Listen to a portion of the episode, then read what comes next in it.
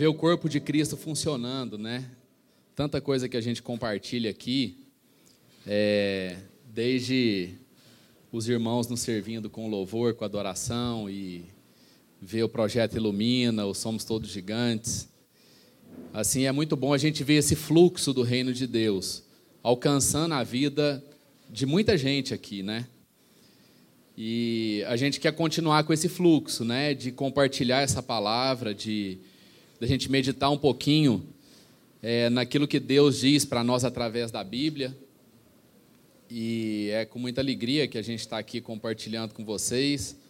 Muitas pessoas ainda talvez não saibam, mas a gente está mais no culto à noite agora, eu, a Mel, os meninos. Então a gente acaba vindo pouco aqui. E sempre que a gente vem é muito bom poder abraçar os irmãos e, e reencontrá-los. É... Irmãos, eu, eu queria compartilhar com vocês um texto que está lá no livro de Tiago. E é um texto assim que tem, tem feito diferença na minha vida. Acaba que a nossa casa também tem sido afetada por isso porque eu acho que é, é, um, é um momento, né? é um, um que a gente chama assim, é um kairós de Deus, é um, é um momento, é um tempo específico que a gente tem vivido e que tem feito muito sentido é, a partir do, da perspectiva do reino para a nossa casa, para a nossa vida, para a vida da igreja. Eu acho que a gente testifica isso no conselho também, enfim, as pessoas que estão assim envolvidas e, e a gente sempre está compartilhando sobre isso e há uma, há uma testificação, né? Então não é não é algo individual, mas é algo que eu creio que que vai fazer sentido para praticamente todos que estão presentes aqui.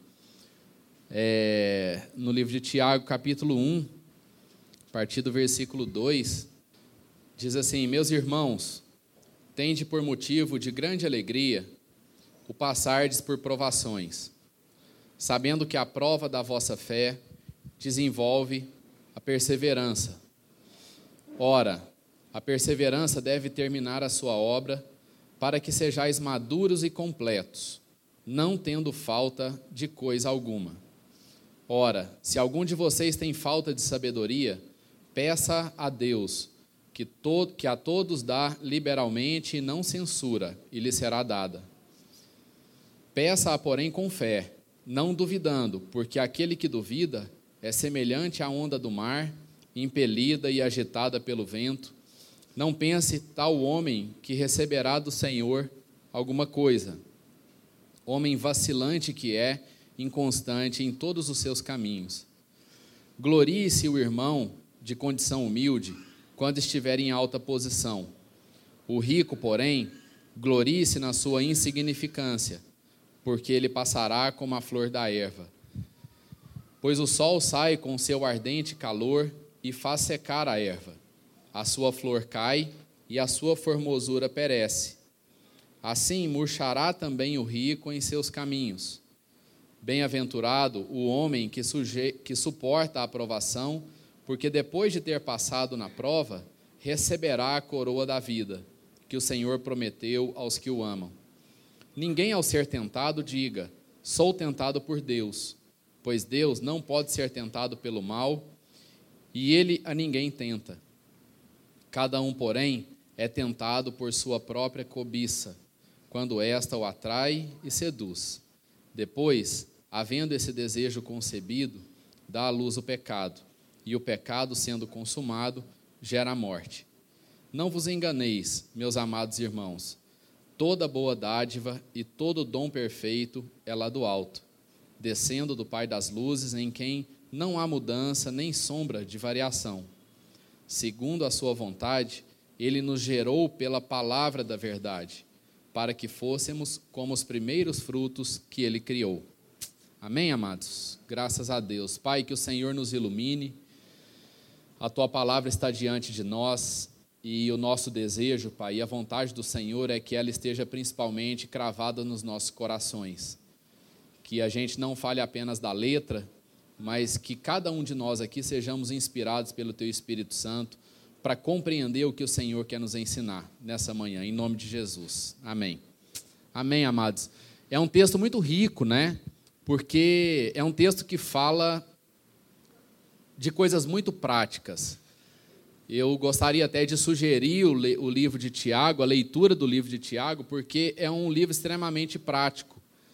É muito bom a gente ver essa diversidade de, de vocações, de dons, é, até mesmo nos apóstolos. Porque enquanto, enquanto Paulo era aquele cara que organizou a teologia, a doutrina, é, o ensino, né, a, a, a, explicação da obra de Jesus Cristo, Tiago era um homem que tinha um dom de transformar tudo isso que estava é, invisível em coisas visíveis.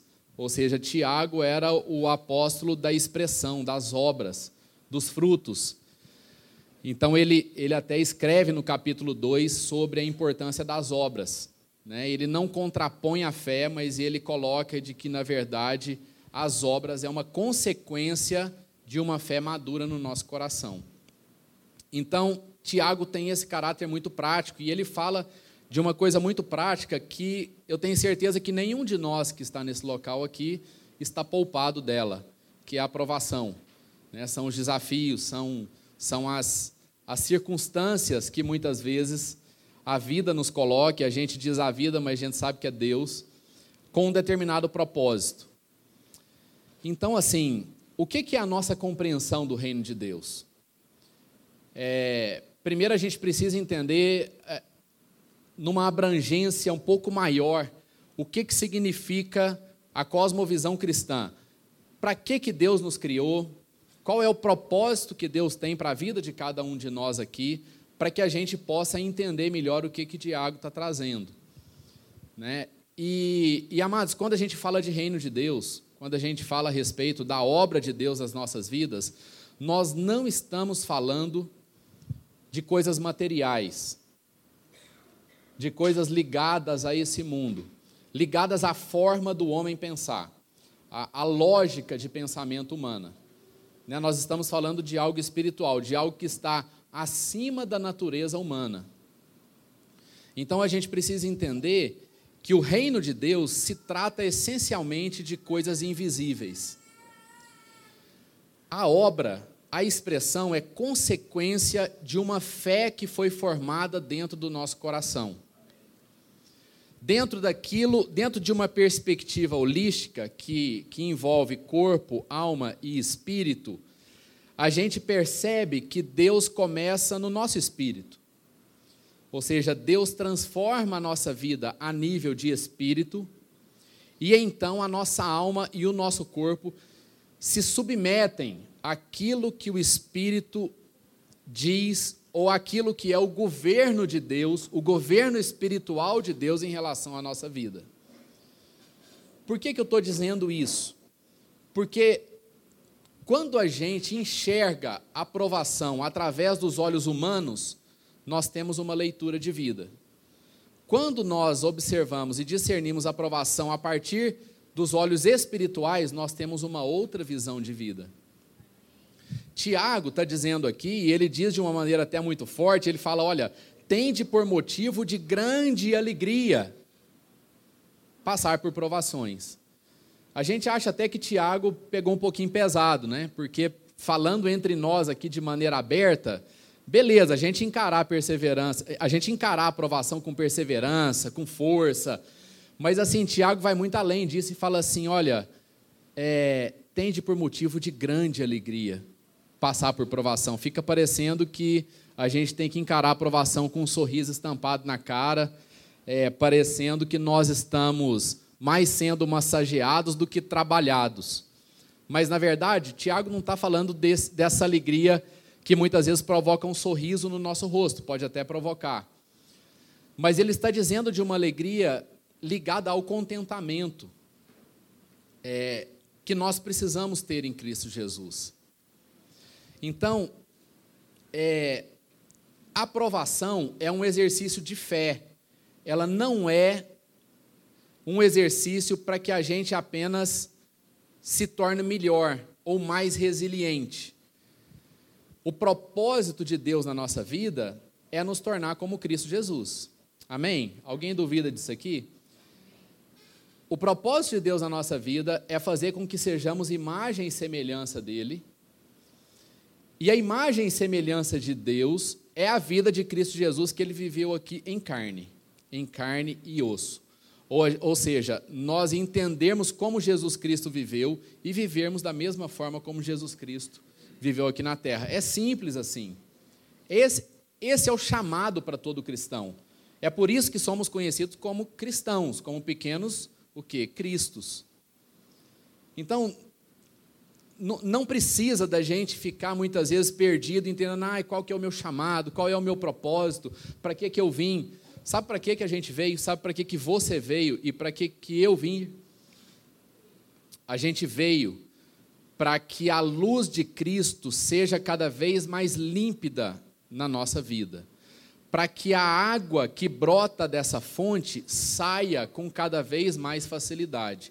Tudo que Deus faz na nossa vida é para que Deus fique mais fácil de ser percebido a partir de mim, a partir do que Ele faz em mim. Todo o propósito, tudo que Deus traz para cada um de nós, é para que fique mais fácil de Cristo ser percebido através de nós de maneira que a glória de Deus seja revelada a todas as pessoas. O que Deus nos ensina é que o objetivo dele, é que o propósito dele, não é que a gente tenha uma vida boa, não é que as coisas dê certo na nossa vida, não é que a nossa família vá bem, é que a glória de Deus seja revelada através da vida das pessoas, através da vida de uma família. Então Deus traz essas provações numa perspectiva de vida. Eu creio que a ilustração que mais clara, que, que nos ajuda a compreender isso, é o Salmo 23. Né? Quando a gente percebe Davi escrevendo a história de um homem que passa por diversos caminhos, que encontra várias pessoas e que vive diversas situações, a gente percebe que a aprovação é parte da vida. A única certeza, aliás, a única não. Dentre as tantas certezas que Deus nos traz, dentre elas a certeza da salvação, a certeza do seu amor, a certeza da misericórdia que nos alcançou, a certeza do perdão que foi exercido sobre nós e agora nós podemos perdoar, além de todas essas certezas, nós podemos ter uma certeza também de que as provações virão sobre a nossa vida. De que Deus não nos fez poupados de nenhum tipo de provação ou de desafio. E Jesus diz assim: Olha, vocês vão ter provações, vocês vão ter aflições, mas tem de bom ânimo, porque eu venci o mundo. Então, amados, é, é, e aí, o que, que acontece, assim, baseado na, na, na, própria, na própria vivência que a gente vai tendo? Muitas vezes a provação é tão forte, ela é tão grande, que ela, que a gente perde a perspectiva de reino de Deus. A gente perde o propósito. Nós perdemos o motivo. A gente foca apenas no resultado. A gente foca apenas na conquista. E a gente perde a percepção do que Deus está querendo trabalhar na vida de cada um de nós através das circunstâncias que a gente passa. E com isso a gente perde a fé. Com isso a gente se torna um homem natural. Porque a gente fica refém da nossa própria alma, do nosso próprio entendimento. E aí o cristão começa a viver uma vida rasa. O cristão começa a lutar dia após dia, sabe para quê? Para sobreviver. A gente passa a ter uma vida medíocre. A gente passa a ter uma vida de grande sofrimento. E a marca do cristão não é a marca do sofrimento, a marca do cristão precisa ser a marca da alegria. Mesmo com a aprovação, precisa ser a marca da alegria. E a pergunta para a nossa própria vida, que a gente mesmo tem que fazer para nós é: nós temos sido alegres?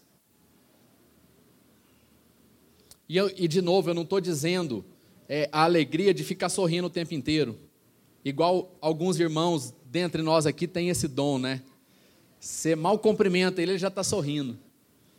Eu não tenho esse dom, confesso que eu não tenho. E a gente, isso é um dom, isso é específico. Mas a alegria do contentamento, a alegria interna, a alegria de nós levantarmos de manhã e entendermos que Deus já nos deu todas as coisas, de que nós já fomos abençoados e somos abençoados. O que, que a gente tem entendido? A gente tem entendido que a gente precisa passar pela aprovação para ser abençoado? Ou a gente tem enfrentado a aprovação tendo a convicção de que nós somos abençoados? O que, que marca mais? Em Romanos, Paulo diz: Olha, nós somos mais do que vitoriosos em Cristo Jesus. Porque o pior que podia acontecer conosco, Jesus já venceu por nós, que é a morte, a condenação eterna. A morte foi vencida pelo sacrifício de Cristo. E nenhum de nós aqui precisamos temê-la mais. Então, na medida em que a gente vai ficando rodeado de tribulação, de provação, de de um monte de, sabe, de turbulências, parece que a nossa visão vai fechando. E a nossa visão fecha para quê? A nossa visão fecha para nos poupar, para tentar nos salvar. Assim como Pedro fez quando estava caminhando sobre as águas. O início de Pedro foi maravilhoso. Pedro era um homem que queria conhecer as coisas além da sua humanidade. Pedro não queria se contentar em ter experiências naturais. Pedro queria ter experiências sobrenaturais. E ele disse: Jesus, eu quero andar nas águas com o Senhor. E Jesus disse: Então vem, Pedro. E, e, Pedro, sob as palavras de Jesus, caminhou. Colocou o pé para fora do barco e começou a caminhar sobre as águas. Mas o que, que fez Pedro afundar? O que fez Pedro afundar é que ele tirou os olhos de Jesus e começou a perceber o tamanho das ondas, a intensidade do vento. E quando a gente começa a perceber, é, não é perceber, mas quando as coisas visíveis nos afetam mais do que a realidade espiritual que Deus tem para nós, nós somos enfraquecidos na fé. Aí a mentalidade da derrota começa a querer tomar conta da nossa vida, os nossos medos falam mais alto, as promessas de Deus se esvaem da nossa cabeça e a vida começa a ficar difícil, pesada, começa a ficar triste. A gente perde a motivação. Por quê, amados? Porque nós perdemos a conexão com o verdadeiro motivo. Nós perdemos a conexão com o verdadeiro princípio. Nós perdemos a nossa origem. E o que Tiago está dizendo aqui é que quando nós estamos conectados com a nossa origem, quando nós sabemos de fato o, a nossa origem, o nosso propósito e o nosso destino, as provações não são suficientes para tirar a nossa alegria de contentamento, de saber que nós já fomos abençoados, porque somos filhos de Deus porque nós não estamos lidando com um Senhor. Antes de nós lidarmos com o Senhor, nós estamos lidando com um Pai. Como alguém que coloca situações na nossa vida porque ele não tem dúvida de que nós já fomos capacitados para aquilo. Amado, presta atenção numa coisa. Quando Deus traz algum tipo de desafio na nossa vida, e isso vem de Deus, eu não estou dizendo das coisas que o homem traz para si, mas quando isso vem de Deus para nós, e a gente diz: eu não tenho condições de lidar com isso, eu não tenho capacidade de lidar com isso, nós estamos pecando. Nós estamos pecando pela falta de fé no nosso coração, nós estamos pecando pela incredulidade. Porque Deus não traz sobre a nossa vida nada que a gente não dê conta de realizar através da inspiração e do propósito que Ele tem para nós. As coisas que Deus traz para a sua vida não podem gerar medo em você e nem em mim. Se isso vem de Deus, é porque nós precisamos colocar o nosso coração no lugar certo.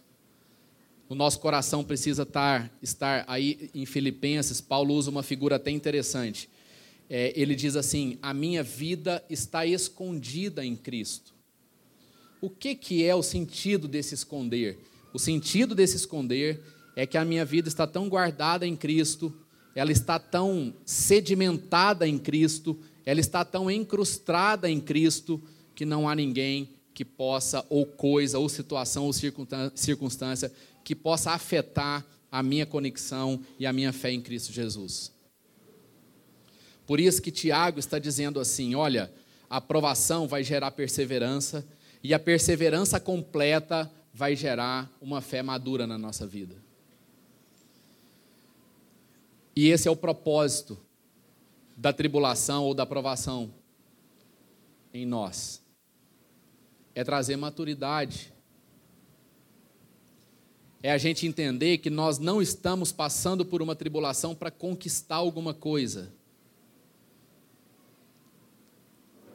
Para Deus, o mais importante não é o resultado externo, não é o que você vai conseguir a nível deste mundo. Paulo diz em Romanos 12: olha, não se conforme com esse mundo, mas transformai-vos pela renovação do vosso entendimento. Então, amados, o propósito de Deus para a nossa vida é que a gente se torne cada dia mais parecido com Ele é que a gente deixe a sabedoria humana e alcance sabedoria divina.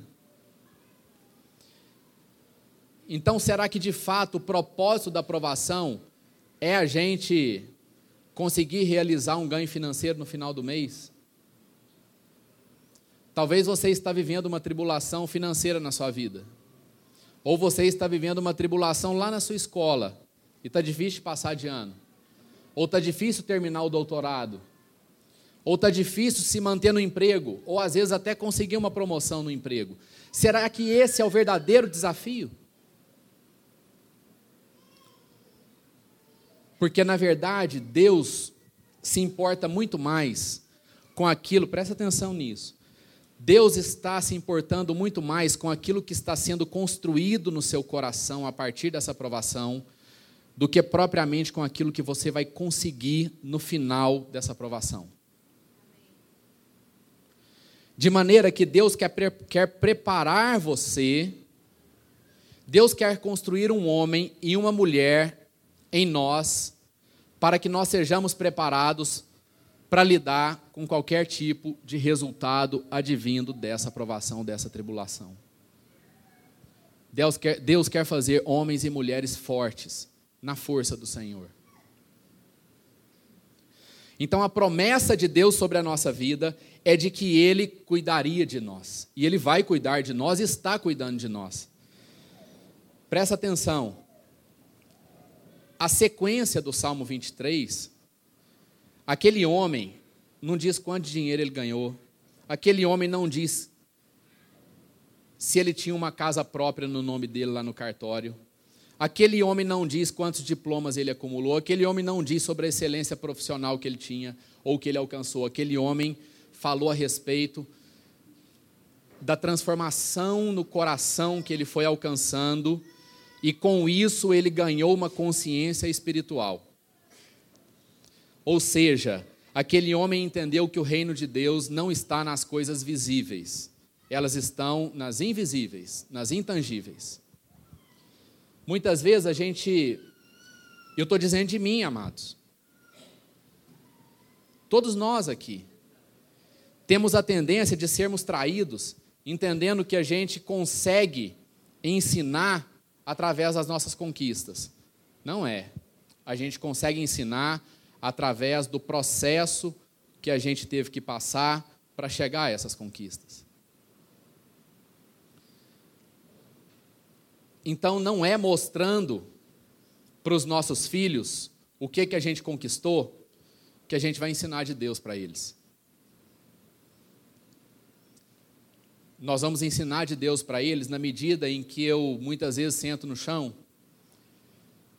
e começo a brincar com meu filho ou começa a conversar com ele, ou começa a contar uma historinha para ele, falando dos processos e dos ensinamentos que Deus trouxe na minha vida. É isso que o seu filho, que o meu filho, é isso que as pessoas que Deus enviou para nós precisam aprender. Elas conhecem mais do nosso coração ou conhecem mais das nossas conquistas?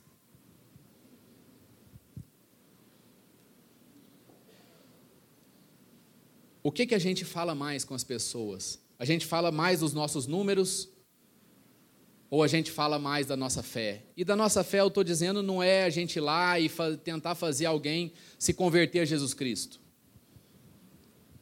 Mas de que, que a gente fala mais? Do que, que a gente tem aprendido com Deus ou do que, que eu tenho aprendido com o meu próprio braço?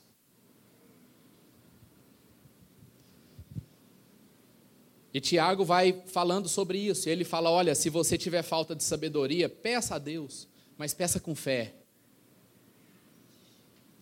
que Ele vai te dar. Não pede como alguém que vacila, não pede como alguém que não sabe o que, que quer. É interessante isso aqui, porque Tiago fala assim: o homem que não sabe o que quer não vai receber nada de Deus. Na verdade, não é que Deus retém alguma coisa desse homem. Mas é porque muitas vezes o homem que não sabe o que quer, o homem que não está e a mulher que não estão posicionados.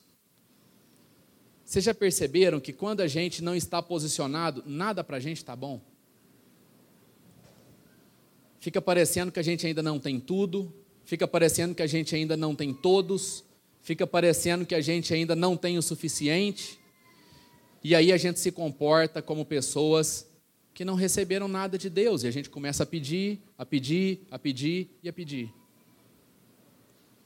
E a gente esquece, a gente perde a conexão e a gente esquece de que nós já fomos abençoados e somos abençoados.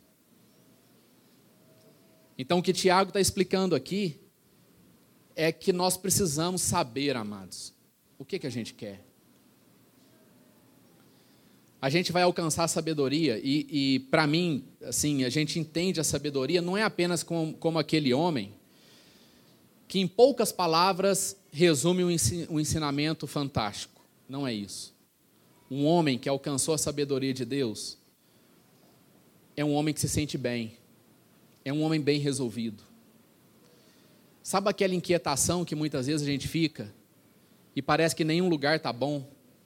A gente vai para um lado, vai para o outro, sai, entra, testa um, testa outro.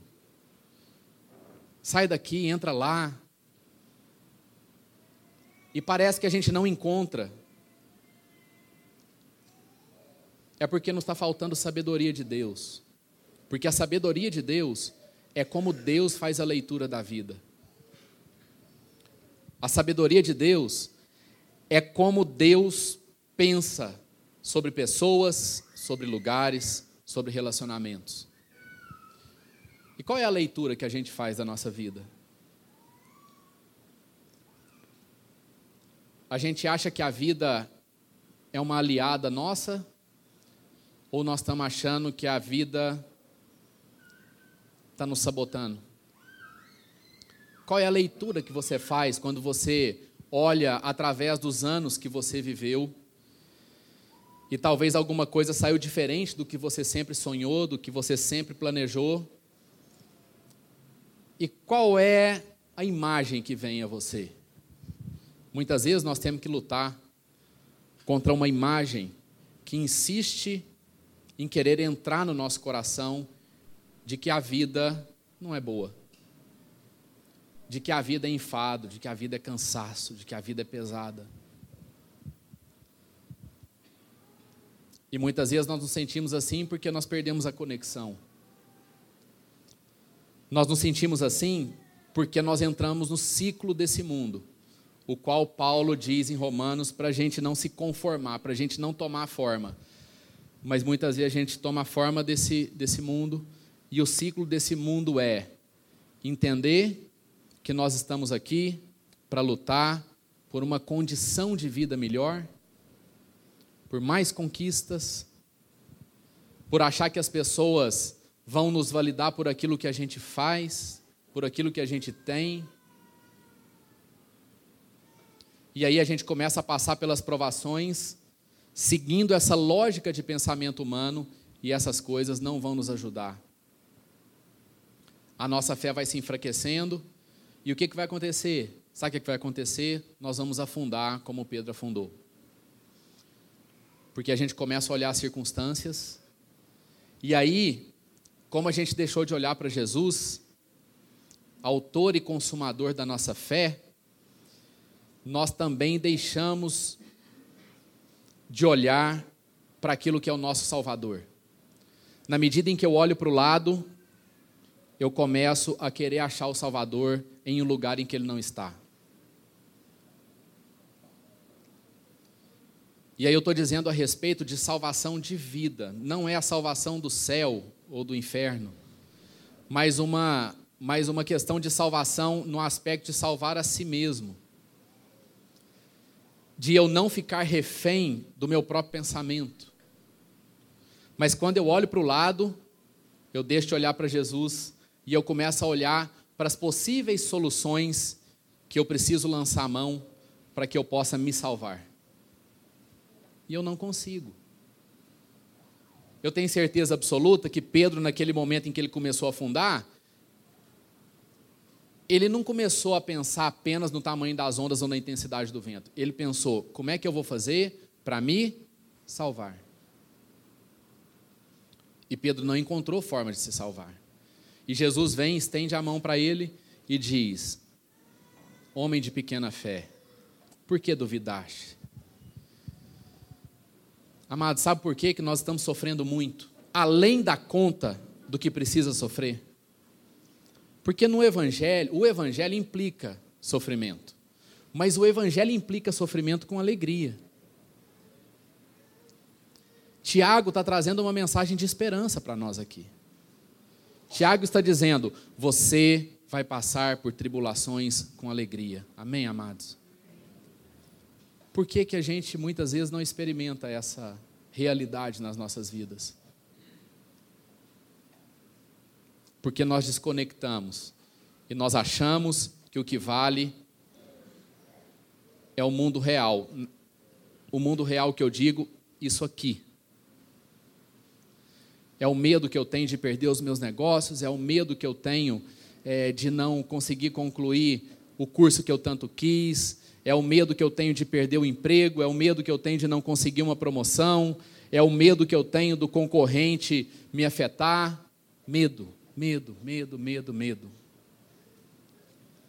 E essa cadeia só é quebrada quando, na verdade, eu entendo que o que Deus está querendo trabalhar, Deus não está querendo fazer eu mais corajoso em relação aos meus concorrentes. Deus quer saber o seguinte: o que, que você está aprendendo, Júnior? para ficar mais parecido comigo. É como se Deus estivesse falando para nós: meu filho, eu quero te fazer mais parecido comigo. E tem algumas coisas que está atrapalhando você ficar mais parecido comigo. E eu quero que você aprenda. E aí, amados? Será que a gente vai ficar insistindo e achando que, na verdade, o desafio é tentar garantir as nossas condições aqui? Ou nós vamos entender de fato o que Deus está querendo conosco? E aí por isso que ele vem aqui e diz assim, em outras versões explica um pouco melhor.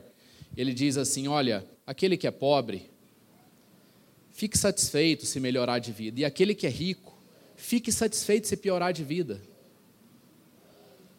Aqui a Bíblia deixa claro, mas de, assim, de maneira muito clara, que Deus não se importa com a nossa condição econômica. Indo um pouquinho além, Deus está se lixando com a quantidade de dinheiro que cada um tem.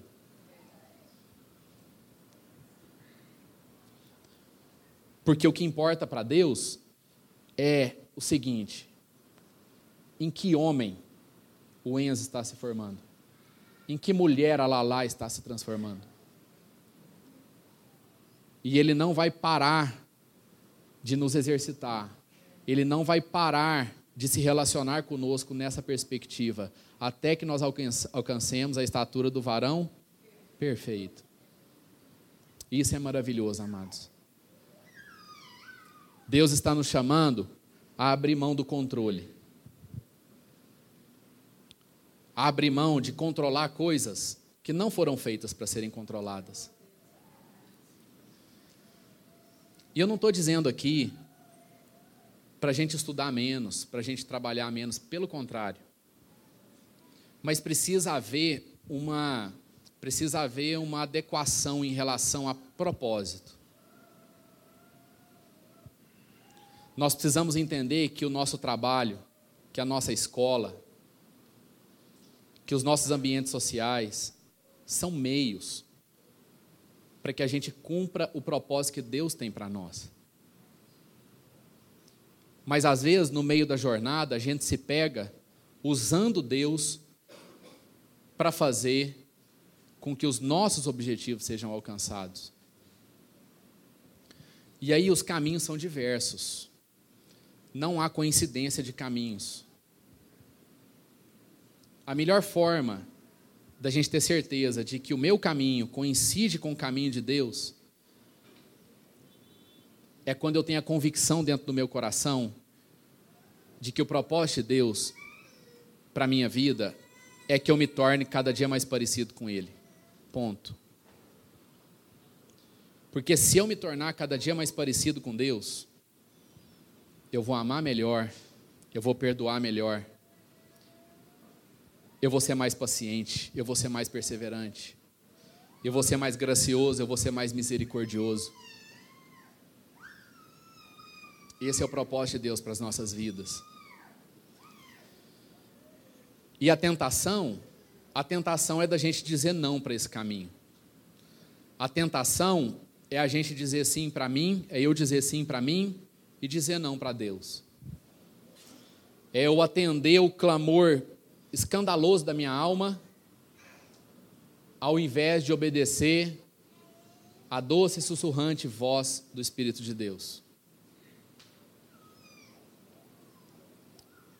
O Espírito de Deus sussurra no nosso coração, no nosso ouvido, e a alma é escandalosa. Ela, ela grita, ela geme. A alma traz um sentimento de urgência que, na perspectiva do espírito, não existe. A alma faz a gente ter pressa. A alma faz a gente atropelar pessoas, processos.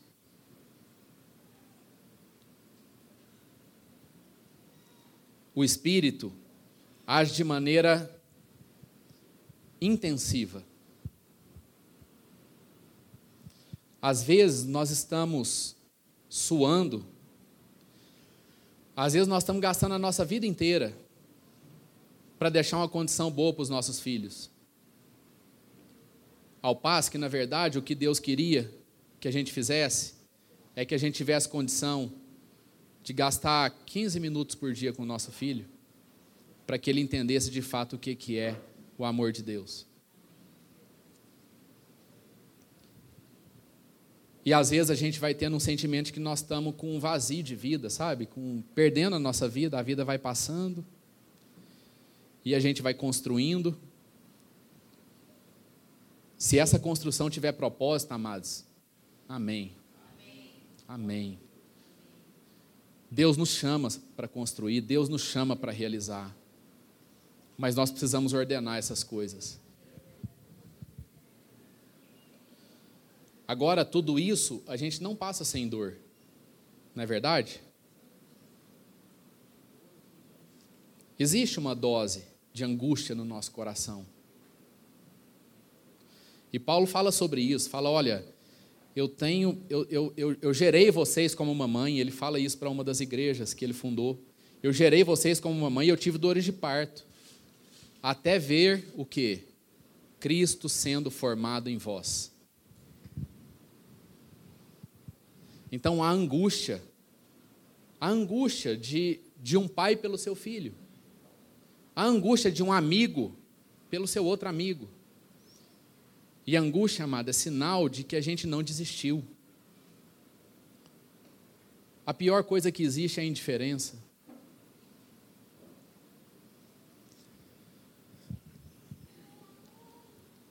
E eu queria deixar essa mensagem nessa manhã para nós, de maneira que a gente entenda que fidelidade a Deus não é a gente ser disciplinado para vir no culto,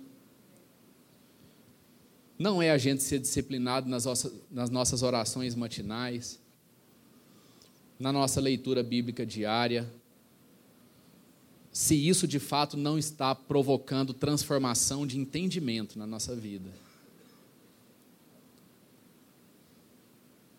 O ritual religioso, ele de nada adianta se a gente não colocar o coração nisso. Sabe? Deus não precisa ser usado como nosso como nosso muleto, como nosso amuleto, como alguma coisa para nos proteger, para nos dar sorte para nos livrar dos embaraços. É verdade que Ele nos protege. Mas se a nossa relação com Deus for limitada só a isso, amados, nós somos os mais infelizes dos homens. Eu queria encerrar com uma parábola que Jesus diz, quando um certo homem chega para Jesus e diz assim: Senhor, pede que o meu irmão divida a herança comigo. E aí Jesus fala a respeito da parábola do, do que a Bíblia chama de de rico insensato. Né? E ele fala de um homem que plantou uma lavoura, colheu como nunca colheu antes, e teve a ideia de construir um grande celeiro para armazenar tudo. E ele não só armazenou os grãos, mas ele armazenou tudo que ele tinha, todos os seus bens materiais, colocou naquele celeiro, deixou guardado e disse para Deus: Agora eu posso descansar, agora eu posso parar, descansar e aproveitar a minha vida. E Deus e Jesus diz: "Esse homem é louco". O termo que Jesus usa para esse homem é louco. E ele diz: "Hoje mesmo o inferno pedirá sua alma".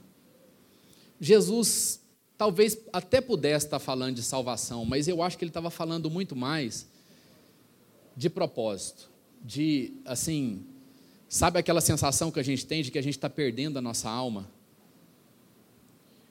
De que nós vendemos a nossa alma para outro que não seja Deus?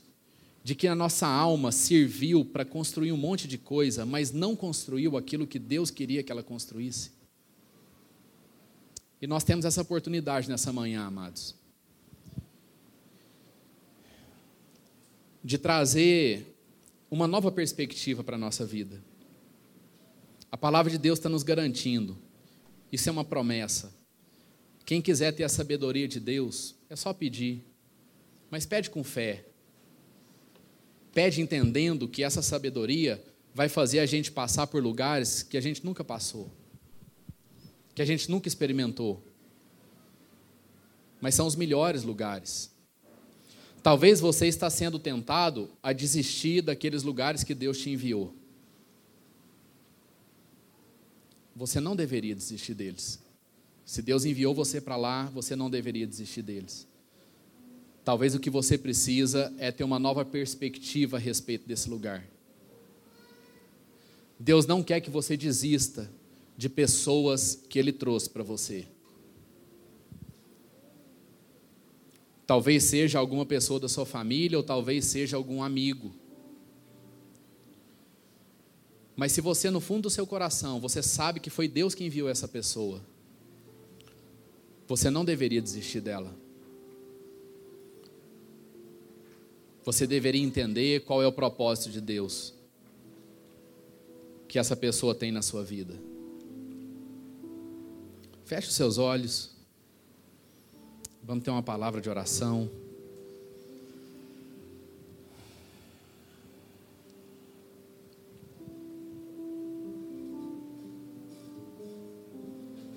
O oh, Pai, o Senhor nos reuniu aqui. E o Senhor tem dado a graça, Deus, a essa congregação, a essa família, a esse povo, de realizar muitas coisas. Nós reunimos aqui uma, uma família de profetas, uma família de pessoas que constroem muitas coisas. E nós te agradecemos por isso, Pai. Nós santificamos tudo aquilo que tem passado pelas nossas mãos.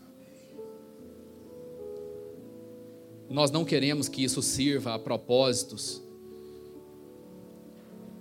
que não está dentro da vontade do Senhor. Nós não queremos nos perder achando que o mais importante é garantir condições de vida. Mas nós queremos aprender, nós queremos que o nosso entendimento seja transformado e a nossa fé seja fortalecida.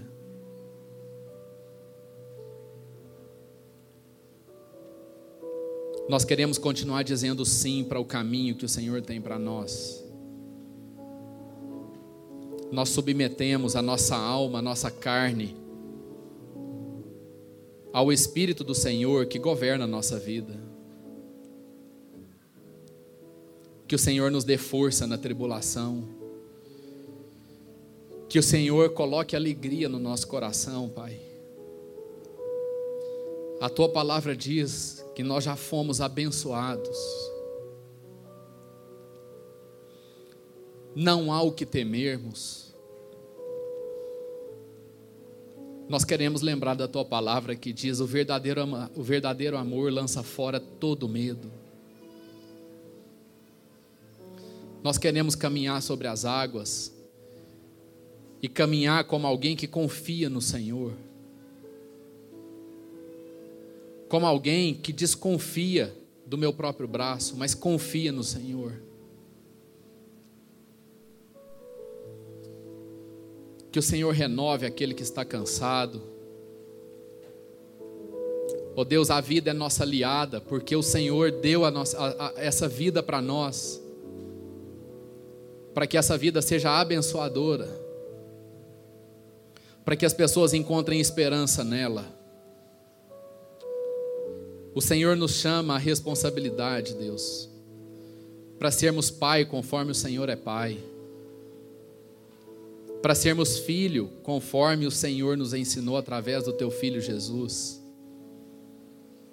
Para que sejamos amigo como o Senhor é amigo. Oh, Pai. Nós pedimos perdão, Pai, por muitas vezes perdermos a conexão com o Senhor. E pensarmos de uma maneira tão egoísta. Queremos pedir perdão ao Senhor por termos desistido de situações, de pessoas que não era para a gente ter desistido.